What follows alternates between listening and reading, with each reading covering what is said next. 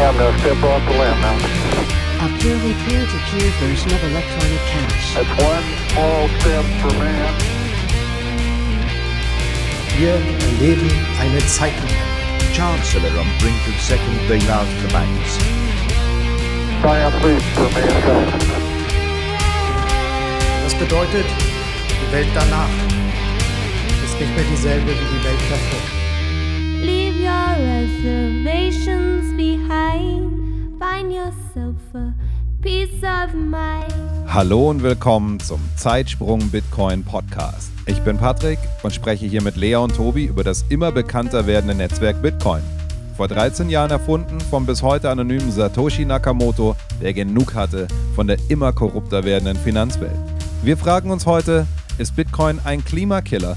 Ist der gewaltige Stromverbrauch ein Hindernis für die Energiewende oder hilft er sogar beim Ausbau der erneuerbaren Energien? Lässt sich Energie überhaupt erneuern? Und kann Bitcoin Energie im Internet speichern? So viele Fragen, so viel zu reden. Wir freuen uns, dass es endlich losgeht. Viel Spaß mit unserer ersten Folge. Hi Lea, hi Tobi, wie geht's euch heute? Gut. Hi, ja, super. Ja, schön, dass wir es endlich geschafft haben. So lange haben wir es schon vor, uns zusammenzusetzen und über Bitcoin zu reden. Jetzt sitzen wir hier gegenüber. Tobi, du bist remote bei uns. Spannende Zeit, um über Bitcoin zu reden. Es ist viel los. Also der Zeitpunkt, zu dem wir hier aufnehmen, ist gerade ein Zeitpunkt, wo der Gegenwert für Bitcoin in Fiat mal wieder völlig abgestürzt ist. 10, 15 Prozent in, in zwei Tagen. FTX, äh, gerade eine große Exchange, platzt eine Liquiditätsblase. Wir haben Celsius dieses Jahr erlebt, Luna. Ähm, wir sehen gerade, wie Binance einen Bailout von FTX versucht, ankündigt, dann zurückzieht. Da merkt man schon den Unterschied zu Banken-Bailouts von 2008. Ja, das gibt es einfach in Bitcoin nicht. Es gibt keinen Staat, der einspringt. Ähm, jetzt mal, um aktuell über Credit Suisse oder ähnliches gar nicht zu reden, aber wir merken, dass weltweit gerade auch das Vertrauen in die Rentenmärkte sinkt. Ja, die Staatsanleihen, die müssen teilweise zurückgekauft werden, wie es jetzt in ähm, Großbritannien der Fall war. Die Raten steigen immer mehr, weil das Interesse wegläuft. Gleichzeitig kauft Elon Musk Twitter. Die Frage ist, kommt daraus, wird daraus ein zweites äh, WeChat, wo alles von Social Score bis Zahlungsmöglichkeiten über eine Plattform läuft? Offensichtlich hat er da ein Interesse. Wird es Dogecoin? Wird es vielleicht doch Lightning? Wir erinnern uns, äh, Jack Dorsey, CEO, früher CEO von Twitter, der schon früher ausgestiegen ist, großer Bitcoin-Fan und hätte gerne wahrscheinlich immer Lightning gehabt. Hm. In Twitter. Wer weiß, was da noch alles auf uns zukommt. Ähm, gleichzeitig läuft in Ägypten die Klimakonferenz der Vereinten Nationen. Der UN-Generalsekretär äh, Guterres, ich zitiere hier mal kurz, sagt, wir sind auf einem Highway in die Klimahölle und haben den Fuß auf dem Gaspedal. Ähm, spannende Welt in Bitcoin, in der Welt um Bitcoin herum. Ähm, unglaublich viele Themen, die Bitcoin zugehören oder irgendwie damit zu tun haben. Es gibt auch ganz viele bestehende Infokanäle. Für uns war es ein Herzenswunsch, einen Podcast zu machen zum Thema Bitcoin. Und wir wählen uns für unsere erste Folge heute auch tatsächlich gleich das Thema Energiefresser Bitcoin aus. Ähm, unser Thema ist gerade in passend zur Energiekrise. Wir stellen uns heute gegenseitig Fragen, die uns zu dem Thema äh, unter den Nägeln brennen. Hoffen, dass wir euch nicht Antworten liefern, sondern euch im besten Fall auf mehr Fragen bringen, um euch tiefer damit zu beschäftigen, wenn ihr das nicht eh schon getan habt. Ähm, ansonsten interessieren uns auch immer Gedanken von Zuhörern. Wie gesagt, wir sind am Anfang dieses Podcasts. Wir wollen Leuten helfen, eigene Antworten zu finden auf Fragen dieser Welt, schauen, ob Bitcoin dafür eine Antwort sein kann. Das ist eine sehr individuelle Sache, ähm, meiner, unserer Meinung nach. Äh, wollen auch bestehende Vorurteile beleuchten, die es über Bitcoin gibt. Und ganz besonders wollen wir auch eine Sache überbrücken, die in persönlichen Gesprächen, die Erfahrung, die wir machen, ganz oft der Fall ist. Die, die englische Sprache ist oft eine Brücke, die man überwinden muss. Ganz viele Informationen zu Bitcoin gibt es nur auf Englisch. Und wir wollen euch so ein bisschen was präsentieren, ähm, was wir in dem Bereich gelesen, gehört, angeschaut haben. Und fangen mal an mit was, was Lea gefunden hat. Und zwar einen Beitrag ähm, aus einem YouTube-Video aus dem Guardian. Ähm, da spricht jemand, jetzt weiß ich seinen Namen Alex gerade gar nicht. Hearn. Alex Hearn ist sein Name, genau. Ähm, also erstmal grundsätzlich will ich eine Lanze für den Guardian brechen. Ja? Ich finde, der Guardian macht grundsätzlich, was internationale Themen angeht, einen, einen sehr guten Journalismus ja? für, für Mainstream-Medien. Für mich eines der überdurchschnittlich, ähm, eine der überdurchschnittlich guten Quellen. Aber in dem Fall ähm, sind wir alle drei, glaube ich, ein bisschen äh, irritiert bis schockiert, was da erzählt wird, obwohl eigentlich eine Recherche stattgefunden hat, aber in unseren Augen nicht die richtigen, ähm, die, die richtigen Schlüsse daraus gezogen würden. Wir, wir hören einfach mal zusammen rein. huge motivation if you're a Bitcoin miner to burn an awful lot of electricity. And that's the problem. Effectively, what Bitcoin does is every 10 minutes, the entire network holds a lottery. You enter by doing on a computer a very hard and completely useless calculation.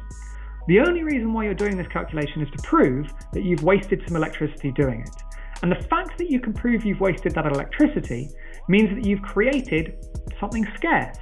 Proof of work, it's called in the Bitcoin world. Bitcoin defenders have a few arguments that suggest it's not as bad as it seems. The first and biggest defense is to argue that a lot of Bitcoin's electricity comes from renewable resources. A recent study from Cambridge University suggested that about 39% of the electricity used by the Bitcoin network is renewable. That's impressive. There are very few industries in the world that have hit that level of renewable use, but there are still problems. That's still electricity that could be used by other things. The other problem is it still leaves 61% that is fossil fuels. Also effektiv fängt er total richtig an, dass Bitcoin-Miner einfach nur Rechner sind, die eine schwere Aufgabe lösen durch Verwendung von physischer, also elektrischer Energie, um was Seltenes herzustellen. Das kann man sich so vorstellen wie Goldmining. Da wird auch Energie verwendet, um Gold aus dem Boden zu holen, was selten ist. Deswegen hat Gold ja auch diesen entsprechenden Wert.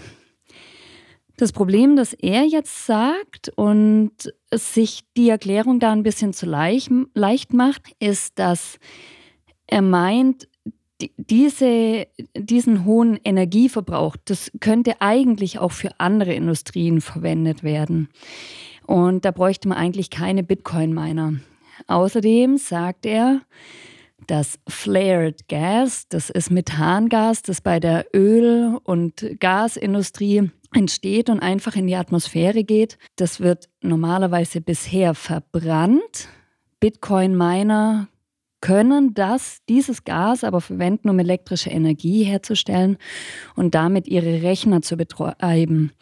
Was er jetzt sagt, ist, dass es einen finanziellen Anreiz gibt, dieses Gas zu verwenden, anstatt einen Anreiz, andere Energiequellen zu erschließen. Und ich glaube, dass er da einfach auf dem falschen Weg ist und nicht versteht, dass das Flared Gas einfach so trotzdem entsteht und es braucht einen Anreiz, einen finanziellen Anreiz, dieses Gas aus der Atmosphäre zu entfernen.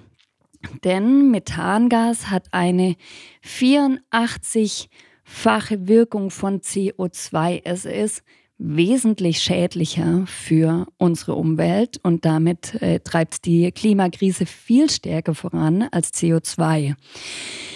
Wenn das Flared Gas, das eben bei der Ölindustrie entsteht oder auch auf Müllhalden entsteht, einfach nur verbrannt wird, dann wird es auch nicht zu 100 Prozent verbrannt, sondern nur zu 92 Prozent. Die Industrien interessieren sich aber auch nicht dafür, das komplett zu verbrennen, denn das kostet ja was. Ich finde genau das auch so ein bisschen einen komischen Kritikpunkt an Bitcoin Mining. Ja, wenn man sagt so, hey, hier gibt's was, dieses Flared Gas geht in die Atmosphäre, treibt den Klimawandel weiter an, den menschengemachten, ja, den wir auf keinen Fall abstreiten wollen und den wir für wissenschaftlich erwiesen halten und ein wahres Problem darin sehen. Und viele Leute, die das mit Bitcoin Mining ähm, adressieren wollen, das Thema, tun das auch. Jetzt wird dir gesagt, es gibt diese neue Technologie Bitcoin, die völlig okay. Hat seine, seine Recherche gemacht. Er versteht ja sogar, wie es funktioniert, wie die Schöpfung von Bitcoin läuft.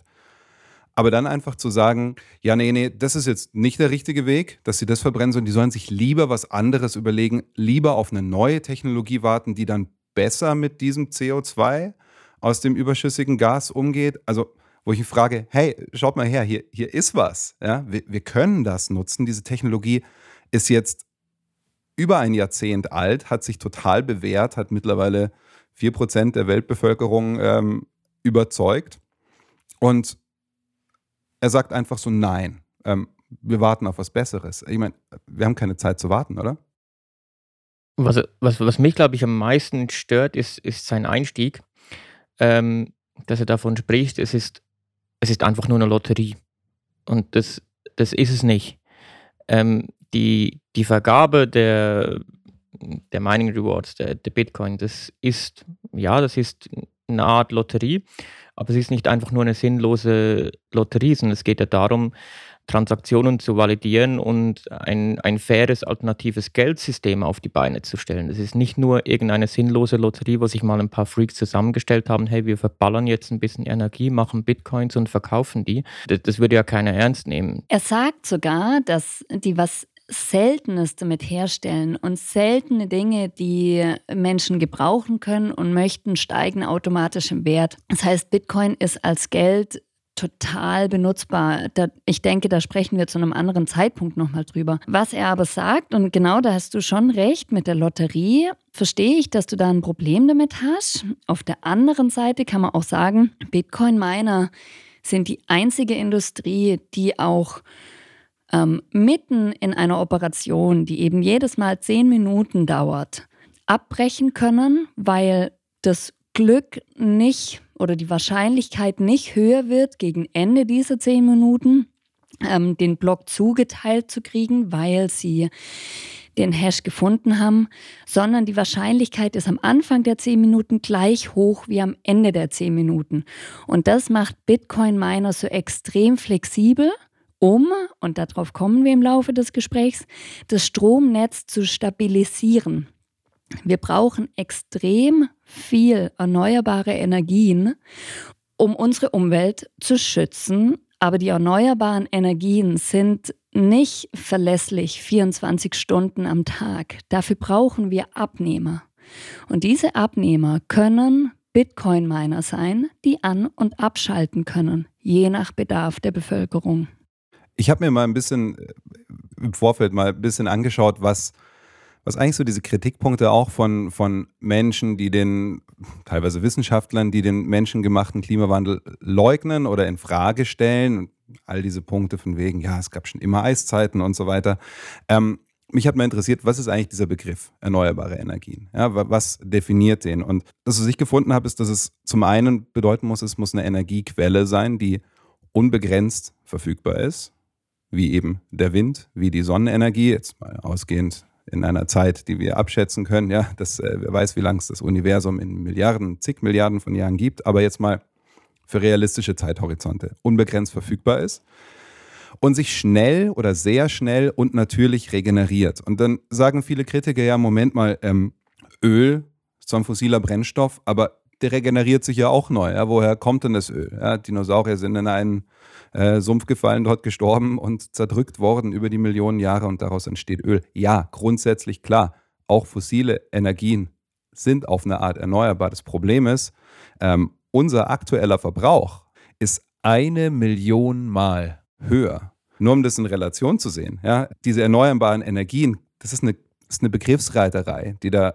verwendet wird. Aber wenn wir uns anschauen, da wird dann auch zum Beispiel gesagt, ja, die Biomasse, die setzt ja auch CO2 frei, weil da Pflanzen verbrannt werden, die vorher CO2 gespeichert haben. Wir kennen die Sachen bei, bei Hydro, das, und das ist teilweise ist auch alles legitim, ja, ähm, dass man sagt, Dämme, die in Entwicklungsländern gebaut werden, die haben jetzt nicht die Standards wie hier, dass man sagt, hey, man nutzt es auch gleichzeitig zum Katastrophenschutz, um Überflutungen zu vermeiden und versucht den Eingriff in die Natur äh, mit allen möglichen Naturschutzverbänden abzuklären und so. Wir wissen in Entwicklungsländern einer der größten Investoren ähm, in Dämme dort ist China. Ja, und da wird nicht lange überlegt, was für einen Impact das für die, für die Communities vor Ort hat. Ja, es wird einfach gemacht, um damit ähm, Strom zu machen. Beim Wind kennen wir das, die, die Argumente mit ähm, ähm, Vögel und Naturschutz, die Geräusche bis hin zur Optik, was wir gerade äh, in, in, in Bayern zum Beispiel immer wieder in der, in der Diskussion haben, wenn es um, um nationalen Ausbau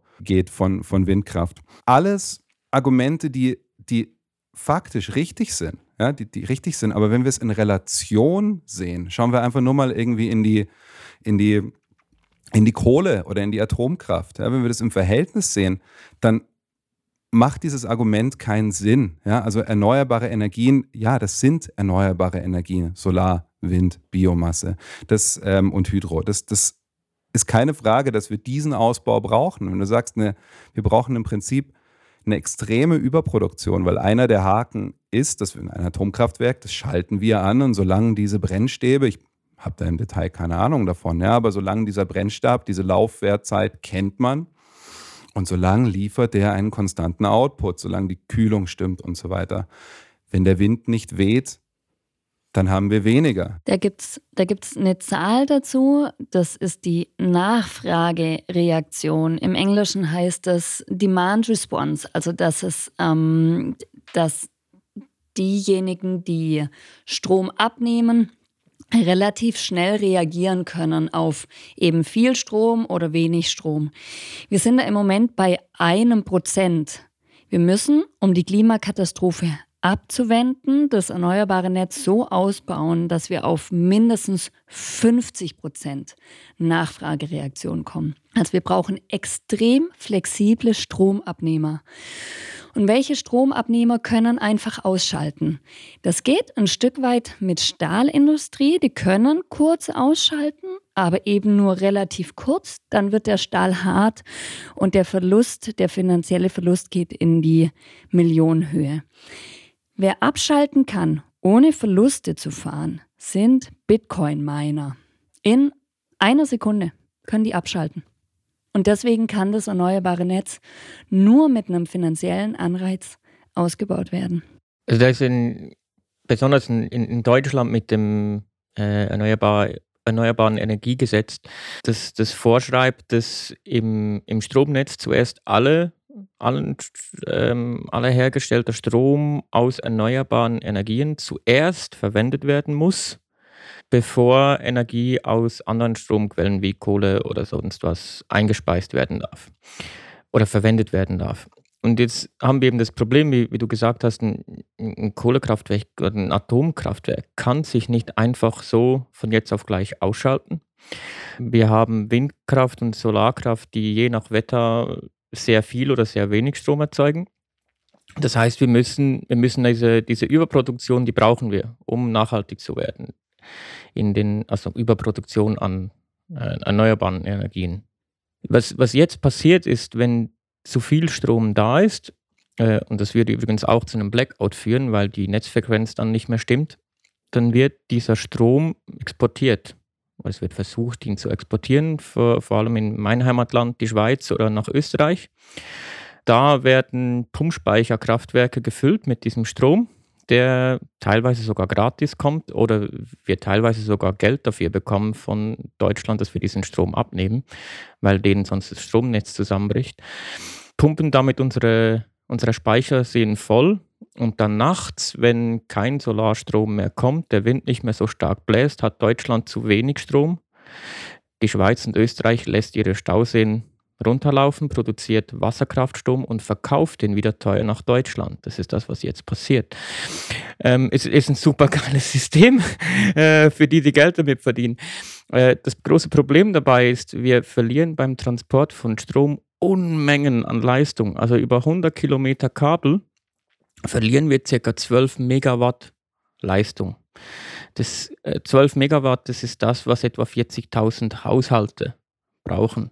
Das heißt, wenn man diesen Strom vor Ort gebrauchen könnte, könnte man damit 40.000 Haushalte betreiben. Die, die sind aber nicht da, diese Haushalte. Und wer ist denn da? Eben die Bitcoin-Miner, die können das abnehmen und, und so Strom verbrauchen, der erstens sauber hergestellt wurde und zweitens von niemandem sonst gebraucht würde. Und warum baut man einfach nicht vor Ort ähm, erneuerbare Energien aus, um dann vor Ort Städte zu versorgen? Ich glaube, die Frage ist erstmal, warum bauen wir nicht überhaupt viel mehr erneuerbare Energien aus? Nein, die Frage aus? ist tatsächlich, glaube ich, schon wichtig. Warum bauen wir nicht vor Ort eine Stromversorgung aus? Und die Antwort ist ganz einfach. Es lohnt sich finanziell nicht, weil bis jemand ans Netz gehen kann mit einem, mit einem Solarpark oder mit einem Windpark, muss er extrem viele Regulationen durchlaufen. Das kann vier Jahre dauern, bis der überhaupt seinen Strom ans Netz abgeben darf, weil genau das Problem ist, dass die Netzbetreiber ähm, nicht sicher sagen können, ob das Netz diesen Strom aufnehmen kann und stabil genug ist oder ob es zu einem Netzzusammenbruch kommt. Das heißt, wenn wir erneuerbare Energien vor Ort aufbauen wollen, dann brauchen wir sofort einen Abnehmer wie die Bitcoin-Miner. Und von da ausgehend kann man dann mit dem Geld, das dabei schon gewonnen wird, ähm, das Netz ausbauen und ganze Städte versorgen oder auch kleine Dörfer in Afrika, die weit weg sind von irgendeiner Industrie, die abgehängt sind.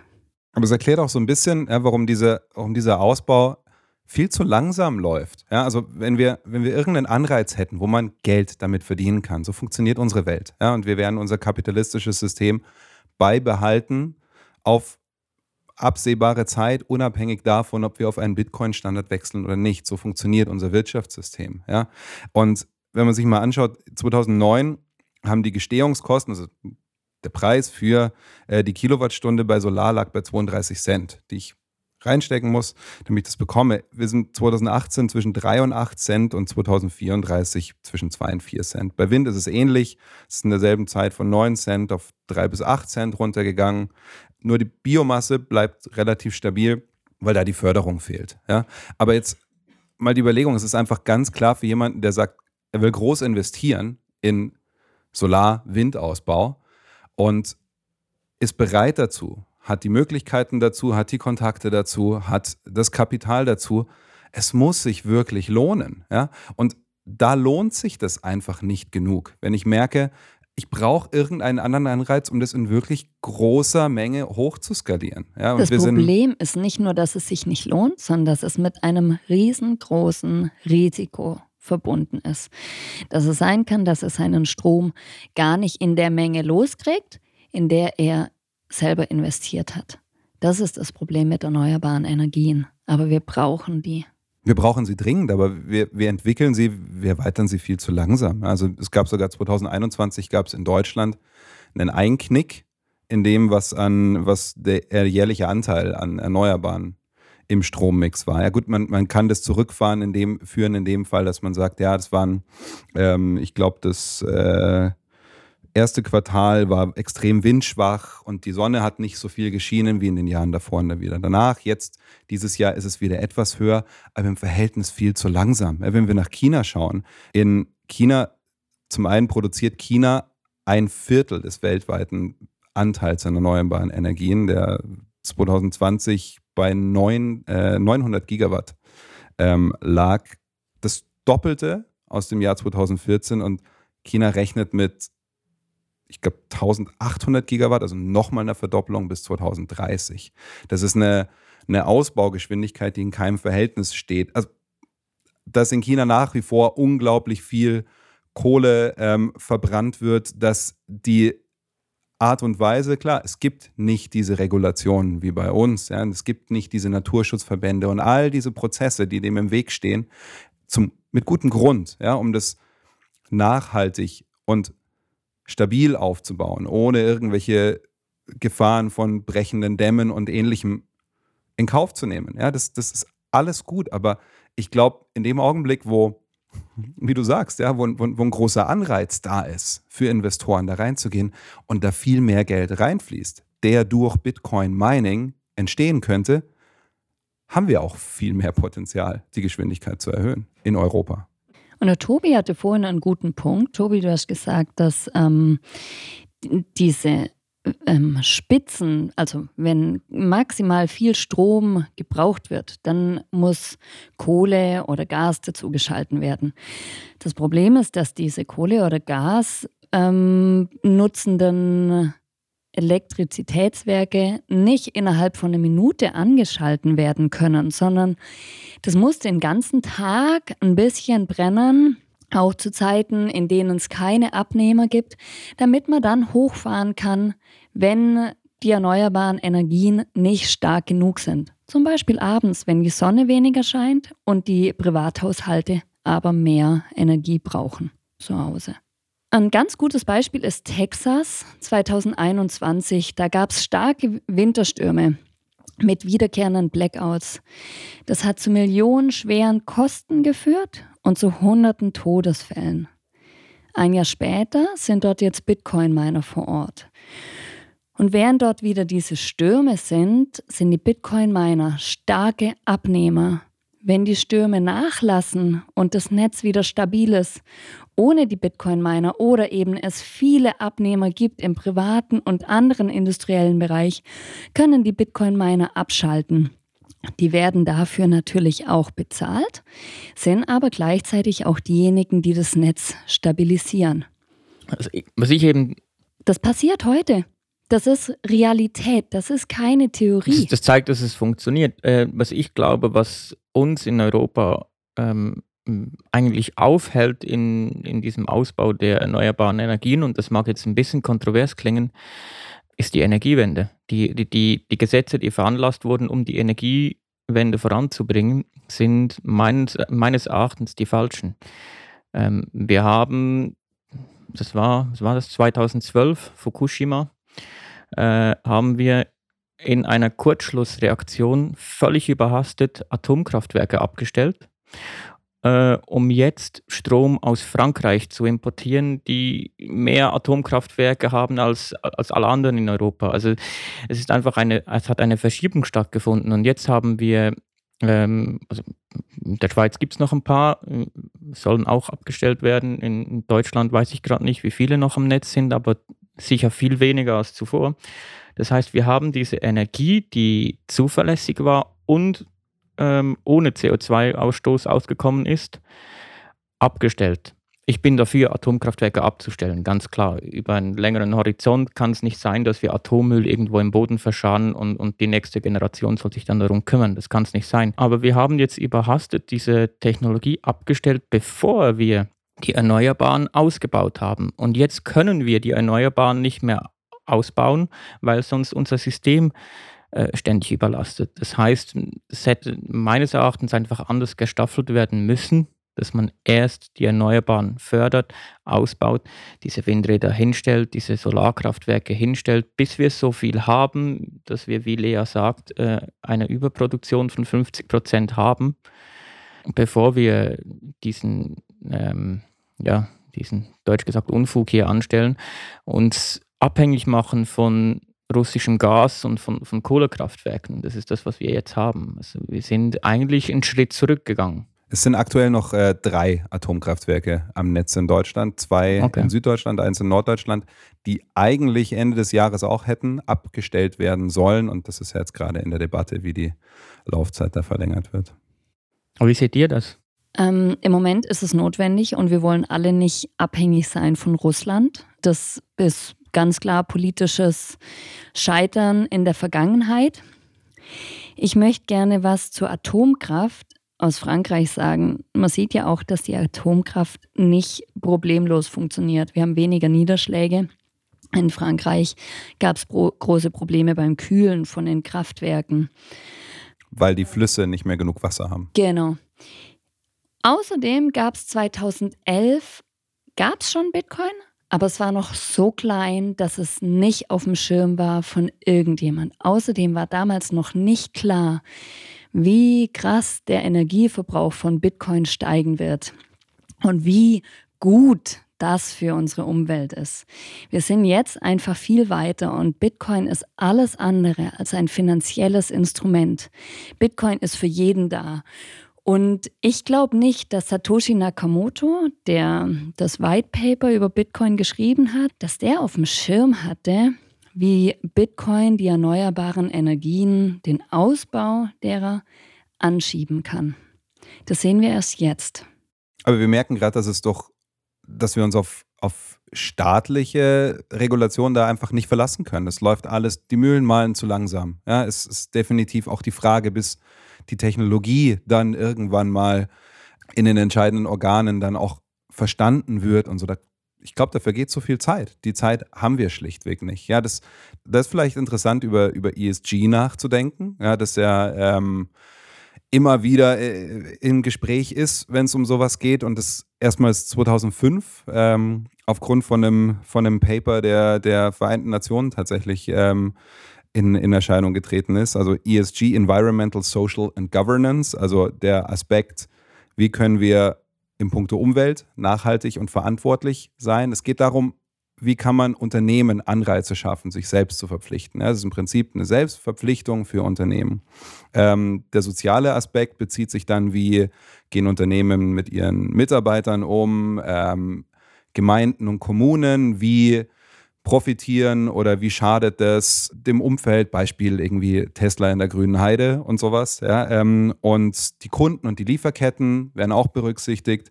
Und im Endeffekt Governance, da geht es um die, um die Führung, ja, also bis hin zu den Gehältern der Führungsriege, wie werden Investoren und ähm, Aktionäre beteiligt.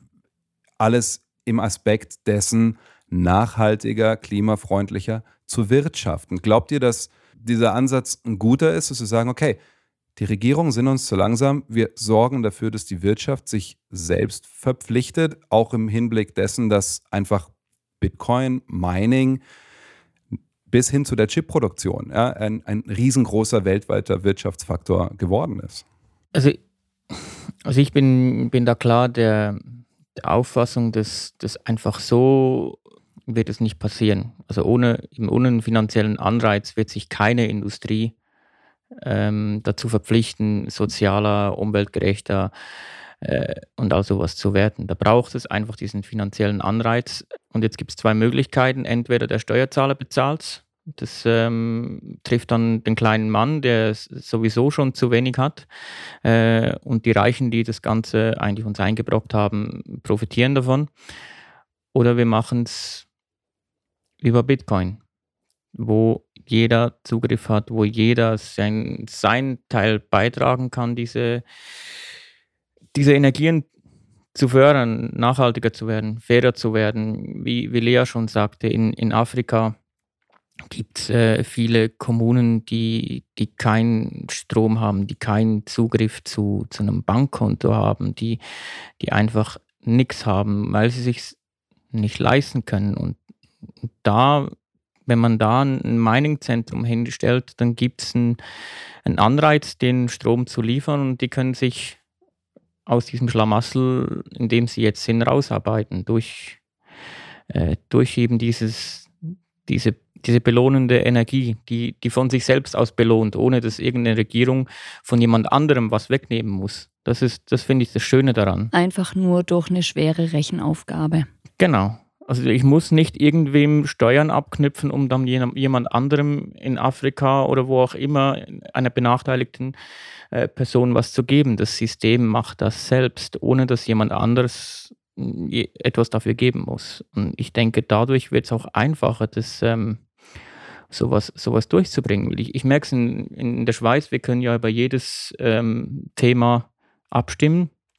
Und sobald es ein Thema gibt, wo es darum geht, äh, Umweltschutz, äh, faire Löhne, was auch immer, ähm, sind erstmal alle, finden wir super. Und wenn sie dann lesen, ah, dafür müsst ihr aber 2% mehr Steuern zahlen, dann sagen dann, nö, lass mal bleiben, wie es ist, weil mir geht es ja gut. Wobei ihr auch abgelehnt habt, dass ihr mehr Urlaub habt. Wegen, wegen dem Narrativ, das können wir nicht bezahlen. Dann, dann, sink, dann sinken die Löhne, dann, äh, dann, dann gehen wir alle pleite. Das war das Narrativ, das verbreitet wurde. Deswegen haben wir genau solche sozialen Dinge lehnen wir dann ab, eben genau wegen, wegen dem Geld. Ich glaube halt deswegen ist ESG auch, glaube ich, momentan auch noch ein Stück weit scheinheilig. Ja, weil es, also, es sind jetzt irgendwie momentan, wenn man in, in Portfolios von großen Investmentbanken schaut, dann sind es ungefähr 25 Prozent der Unternehmen, die da drin stecken, ähm, tragen das ESG-Label. Auf die eine oder auf die andere Form, begründet durch dieses oder jenes. Und man rechnet in den nächsten Jahren mit einer Erweiterung von 50 Prozent. Ganz ehrlich, ich, nicht 25 Prozent der Unternehmen, die ich kenne, wenn ich jetzt in den DAX, in den, in den Nasdaq, sind sind klimafreundlich, sind nachhaltig. Da wird mit, da wird ja, mit und was sind Labels? Also ja, eben. die meisten Labels sind eh, also wenn ich, ähm, ich weiß nicht, ob ihr die Dokumentation äh, Seaspiracy und Cowspiracy kennt. Äh, wenn nicht, schaut es euch auf Netflix an. Das ist, es ist ziemlich äh, zum Kotzen, was man da sieht. Ähm, also Label wie ähm, ja, was ist für Fisch FSC, meine ich? Mhm. Die kannst du dir im Prinzip, wenn du das Geld bezahlst, dann kriegst du dieses Label. Das ist denen doch egal, was du tust. Und das, das wird nie über solche Labels ähm, irgendwas, irgendwas erreicht werden. Wo die gute Sache, die dahinter und der Gedanke, der hinter solchen Papieren und solchen Ideen wie ESG steckt, einfach missbraucht wird. Ja, dann werden, werden Energiezertifikate genau. ausgegeben, hin und her verkauft und im Prinzip wird damit wieder derselbe Handel getrieben, den wir aus dem Fiat-System kennen und wir wiederholen nur dieselben Fehler. Und Bitcoin gibt einfach einen finanziellen Anreiz durch eine Rechenaufgabe, durch elektrische Energie, die umgewandelt wird in digitale Energie.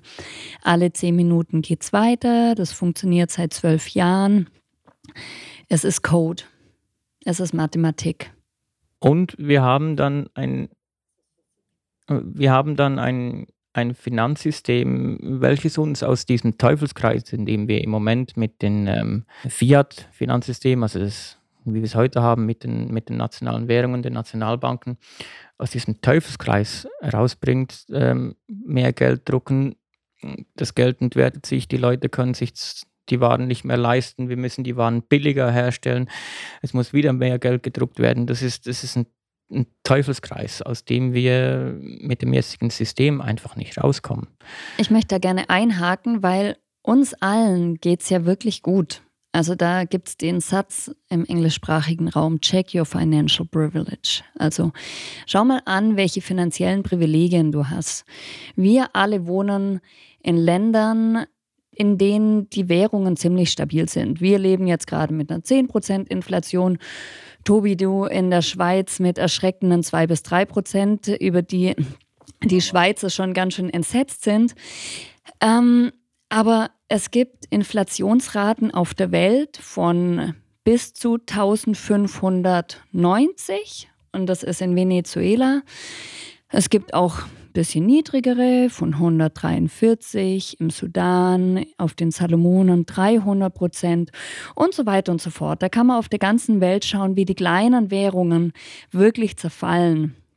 Und das ist besonders schlimm eben für die Menschen, die in abgehängten Gebieten leben.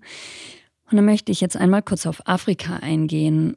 Ähm, Im Durchschnitt haben 54 Prozent der afrikanischen Bürger, also ein bisschen mehr als die Hälfte, überhaupt einen Stromanschluss. Und das ist vor allem im Norden und Süden von Afrika. In manchen Ländern sind es gerade mal 5 Prozent der Menschen. Und das wird auch noch aufgeteilt in Stufen zwischen 1 und 5. Und Stufe 1 bedeutet, dass manche Haushalte einfach nur ein elektrisches Licht haben, das durch Solar gespeist wird. Die haben einfach keine Möglichkeit, Fortschritt voranzubringen, Bildung zu gewährleisten. Und damit hat es vor allem massive Folgen für Frauen und Mädchen. Das heißt, wir kommen beim Thema Bitcoin und Umwelt sofort auf das Thema Menschenrechte.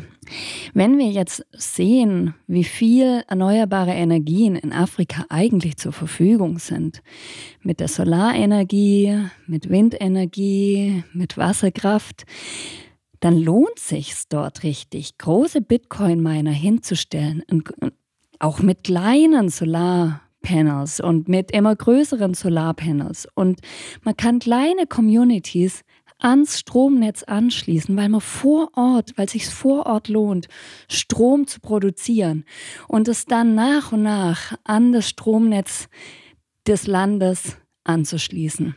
Das heißt, wir könnten in den Industrienationen investieren, was das Zeug hält, profitieren sogar finanziell davon, weil wir Bitcoin bekommen, ja, und schaffen vor Ort Eine Infrastruktur. eine Infrastruktur, ja, weil äh, das ist ja genau das Ding. Wenn wir nochmal zu ESG, ja, das ist das Social. Dieses Social eben nicht, Bitcoin kann dabei helfen, dieses Social nicht kommunal, regional zu denken, sondern wirklich zu sagen, wir sehen sozial global, weil so, so verstehe ich Bitcoin. Ja. Bitcoin ist für mich finanzielle Inklusion. Bitcoin ist die Chance für jeden Teil an einem Finanzsystem zu haben, Bank die unbanked. Leute, die kein Bankkonto haben, sie brauchen, du brauchst bei Bitcoin noch nicht mal Internet. Es, ist, reicht, es reicht mobiles Datennetz und du kannst über GSM Bitcoin-Transaktionen senden. Es wird in Afrika gemacht. Leute wie Anita Porsche leisten da unfassbare Arbeit, da wirklich in die Dörfer zu gehen, an die Strände zu gehen und, und überall zu helfen und den Leuten das beizubringen. Ja, und ich glaube, so können wir einfach, und das ist das Schöne an Bitcoin, ja, das ist das Schöne an, an dem Konsensalgorithmus. Ja. In welcher Demokratie schaffen wir das, irgendwelche Veränderungen mit 75-prozentigen Mehrheiten durchzubringen? Bitcoin kann das. Und, und Bitcoin hat dieses Potenzial, sozial die Welt nicht regional, sondern wirklich global zu verbinden und, und einen fairen Standard fürs Wirtschaften zu schaffen. Und ganz wichtig, dieses Wissen über das Positive für die, für die Umwelt, das, ähm, dass dieses Wissen gerade generiert wird, das akzeleriert seit ähm, Greenpeace in Nordamerika die Kampagne gestartet hat, dass Bitcoin auf Proof of Stake umstellen muss. Seither ist die Bitcoin-Community sehr aktiv, wirklich zu forschen, was gibt es für Zahlen, was dafür spricht, ähm, Bitcoin-Mining voranzutreiben. Da gibt es äh, sehr schlaue Physiker, Umweltaktivisten wie Margot Pace, Daniel Batten, Troy Cross. Es ist fantastisch. Da will ich kurz eine Brücke zum Tobi schlagen, weil ich weiß, dass er sich da gut auskennt. Ich habe ein, ähm, äh, ein Papier gefunden, ich glaube, es ist auch schon ein bisschen älter, ich weiß das Jahr jetzt nicht genau, ähm, von Morgan Stanley, also eine Investmentbank, die sich mit Cryptocurrencies, also Kryptowährungen im Allgemeinen, wir sehen Bitcoin und Krypto, ist für uns zwei verschiedene Dinge, ja, wegen Proof of Work. Ähm, aber die da eben auch genau darüber sprechen und dann sofort den, den und eigentlich den sozialen Aspekt auch sehen von Kryptowährungen und Bitcoin. Sie nennen es nur unter einem Schirm. Ähm, aber dann sofort darauf rumhacken, dass eine, eine Bitcoin-Transaktion, das, ich schaue mal kurz nach, ist 14,2 Millionenfache einer Visa-Transaktion hat und deswegen Proof of an, an, ähm, an Energieverbrauch in Kilowattstunden. Ähm, was eine Milchmädchenrechnung ist, weil man das überhaupt nicht so übertragen kann, weil das die Sicherheit im, Netz, im Netzwerk ist. Und da würde ich gern ähm, zum Tobi rüberspielen, wo man merkt so, ja, okay, ihr seid auf der richtigen Spur, aber ihr lehnt eigentlich das Richtige aus den falschen Gründen ab. Ja, also erstmal, was ich, wo ich kurz noch einhaken will, ist, dann komme ich gleich zu dem, äh, zum Proof of Stake, ist, äh, was Lea angesprochen hat mit Afrika. Geld ist eigentlich nichts anderes als ein Speichern von Arbeit. Also ich gehe jetzt arbeiten, kriege dafür Geld und kann diese Arbeit, die ich geleistet habe, dann später in Form von Geld ausgeben. Das heißt, und dieses Geld ist überall hin transportierbar, diese Form von Arbeit. Die andere Form von Arbeit, äh, der Strom, der ist nicht transportierbar und, und, nicht über weite Strecken. Und das ist der Grund, warum wir äh, diese, diese unglaubliche Energie, die uns Afrika eigentlich zur Verfügung stellen würde, mit, den, mit der Sonne, die dort ohne Ende nonstop scheint, nicht nutzen, weil wir können den Strom nicht nach Europa transportieren. Das funktioniert nicht. Also es gibt ja diese, diese Bilder, irgendwie eine Solarfläche halb so groß wie Deutschland in der Sahara würde reichen, um die ganze Welt mit Strom zu versorgen. Ja, aber du kannst den Strom nicht, äh, nicht transportieren. Äh, und warum machen es die Afrikaner nicht? Weil sie es sich nicht, le nicht leisten können. So, jetzt haben wir den Westen, wir könnten es uns leisten, dort Solarkraftwerke hinzustellen. Äh, und damit, und damit, wir machen nicht, weil wir keinen Nutzen davon haben. Mit durch Bitcoin Mining in der Wüste hätten wir einen Nutzen davon und, und, und alle, alle hätten was davon. Das ist es. Ja, und jetzt, jetzt, lehnen die, die das Geld in der Hand haben, die die Taschen voller Geld haben, die Investmentbanken, lehnen Proof of Work ab. Weil sie sagen, ist sehr, also wir haben jetzt genug drüber gesprochen, ja, dass es extrem sinnvoll ist für den Ausbau der erneuerbaren Energien, einen Anreiz schafft. Und dann sind die mit den Taschen voller Geld und, und veröffentlichen Papiere, wo sie sagen, nein, Proof of Work ist der falsche Weg. Genau, also die, die Gegenargumentation ist ja benutzt äh, Proof of Stake. Äh, der Unterschied von Proof of Work zu Proof of Stake ist, bei Proof of Work haben wir jetzt viel darüber gesprochen, da muss man Arbeit äh, reinstecken, um einen Beweis, den Proof zu erbringen, dass man keine ähm, falschen, missbräuchlichen Transaktionen ins Netzwerk einspeist. Denn wenn man das tut, eine falsche Transaktion einspeisen wird, dann werden alle anderen ähm, nicht nur die Miner, auch, auch die, die, sogenannten Nodes, das sind Leute, die einfach nur die Blockchain bei sich gespeichert haben, aber nicht, nicht aktiv äh, den, den, den Hash suchen, also nicht aktiv an dieser Lotterie, wie wir am, am Anfang gesagt haben, teilnehmen, sondern nur das, was passiert, abspeichern. Und diese müssen bestätigen, dass der Block, der hinzugefügt wurde, korrekt ist, dass der Hash stimmt, also dass das Passwort in dem Sinn stimmt und dass die Transaktionen, die dort drin festgehalten sind, mit den Transaktionen den, der Validatoren übereinstimmen. Äh, dadurch bringt es mir nichts, viel Energie reinzustecken in, eine, in einen Block, der dann sowieso abgelehnt, abgelehnt wird. Ähm, bei Proof of Stake äh, funktioniert das so, dass ich, zur, um ein Validator zu werden, eine Währung des Netzwerks, wenn wir jetzt von Ethereum sprechen, muss man Ether 32 Stück hinterlegen und dann kann man ein Validator werden. Das braucht nicht viel, viel Energie, läuft auf den meisten Rechnern. Ähm, das Problem hier, hierbei ist, ähm, man muss dabei immer online sein.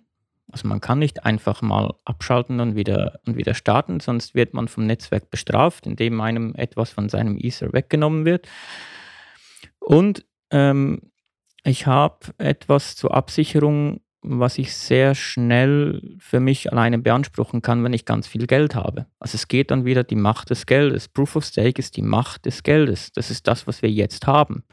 Das heißt, ich kann mir 51 Prozent des Netzwerks sichern mit, mit extrem viel Geld. Der, der, amerikanische Staat könnte problemlos Ethereum übernehmen von heute auf morgen äh, und dann entscheiden, was in diesem Netzwerk passiert. Dann sind wieder die an der Macht, die das Geld haben. Ja, und in puncto Fairness, ja, also 32 ETH bei einem Kurs, wo wir gerade sind, von ein bisschen über 1000 Dollar, 1200 Dollar irgendwo genau, im Bereich. Kann sich einfach nicht jeder leisten, geht nicht, oder? Ja, jeder kann sich einen äh, gebrauchten Bitcoin-Miner kaufen, der vielleicht schon ein bisschen genau. älter ist, wenn er ein Solarpanel auf dem Dach hat, ein Balkonkraftwerk betreiben und Energie erzeugen. Ob hier genau. oder an einem Strand in Südafrika. Das ist möglich. Oder jeder kann auch einfach nur ein kleines Stück dieses Netzwerks besitzen. Genau, und der ganz große Unterschied ist, ähm, und das ist ein, für mich der wichtigste Unterschied, wenn bei Proof of Stake jemand 51 Prozent des Netzwerkes äh, dieser Währung besitzt, dann kann man ihm diese 51 Prozent nicht mehr abnehmen, außer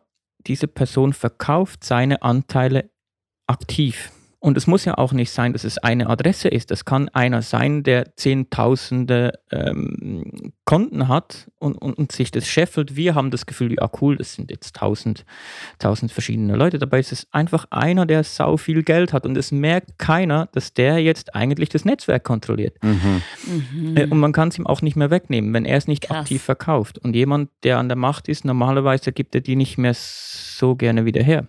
Und bei Proof of Work kann jetzt der Rest des Netzwerks seine Rechenleistung hochfahren und diesem Machthaber aktiv seine Anteile wieder entziehen durch effektivere Miner, mehr Miner, was auch immer. Also wir haben ein, ein aktives und ein passives, eine aktive Machtergreifung und eine passive Machtergreifung. Und das finde ich den wichtigsten Unterschied mehr Strom, mehr Stromverbrauch, ja, ähm, was wieder sagt, ja klar, also die Hashrate ist auf dem, auf dem Allzeithoch, ja, die, die Hashrate steigt und steigt, obwohl wir eine weltweite Energiekrise haben, wird immer mehr investiert und Leute stecken immer mehr Geld, um mit Strom Bitcoin zu machen. Und weil das, was du gerade gesagt hast, ja, also in, in kurz bedeutet das für mich Fiat Reloaded, was bei Proof of Stake passiert, weil wenn ihr... Genau, es ist dasselbe System. Es ist genau dasselbe System ich glaube, der Ansatz für jeden, der sich mit Bitcoin beschäftigt, müssen wir ehrlich sein, ist immer erstmal Investment. Ja?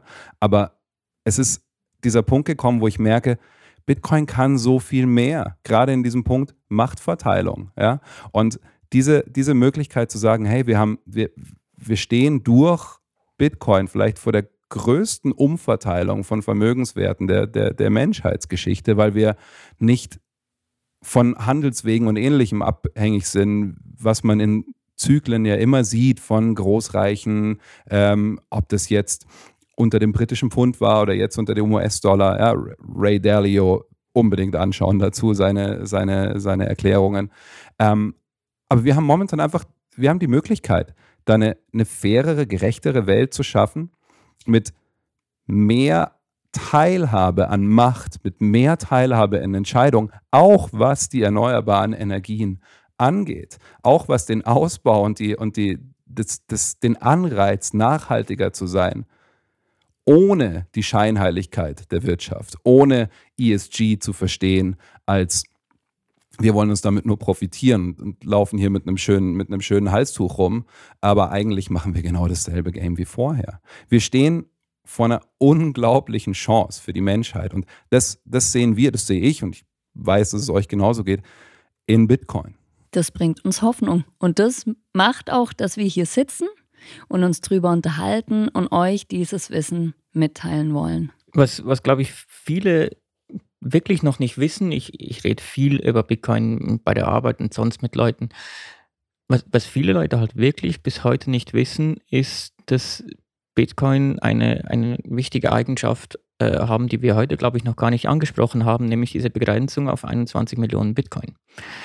Ähm, das heißt, Bitcoin beendet die, die Inflation, die Gelddruckerei. Und, und die ist in meinen Augen einer der größten Gründe auch, warum wir heute so viele Probleme haben mit, ähm, mit, mit, mit, unserer, mit unserer Umweltpolitik. Ähm, also wir, wir drucken jedes Jahr Unmengen an Geld, entwerten das Geld. Die Leute können sich Dinge nicht mehr leisten. Und weil die Leute jetzt halt trotzdem noch gerne ein bisschen, ein bisschen Fleisch auf dem Tisch haben wollen, äh, gibt es diese Angebote, dass man teilweise ein Kilo Schweinefleisch für, für, weiß auch nicht, zwei Euro kaufen kann. Und das kann ja nicht gut für die Umwelt sein. Das, das funktioniert nicht.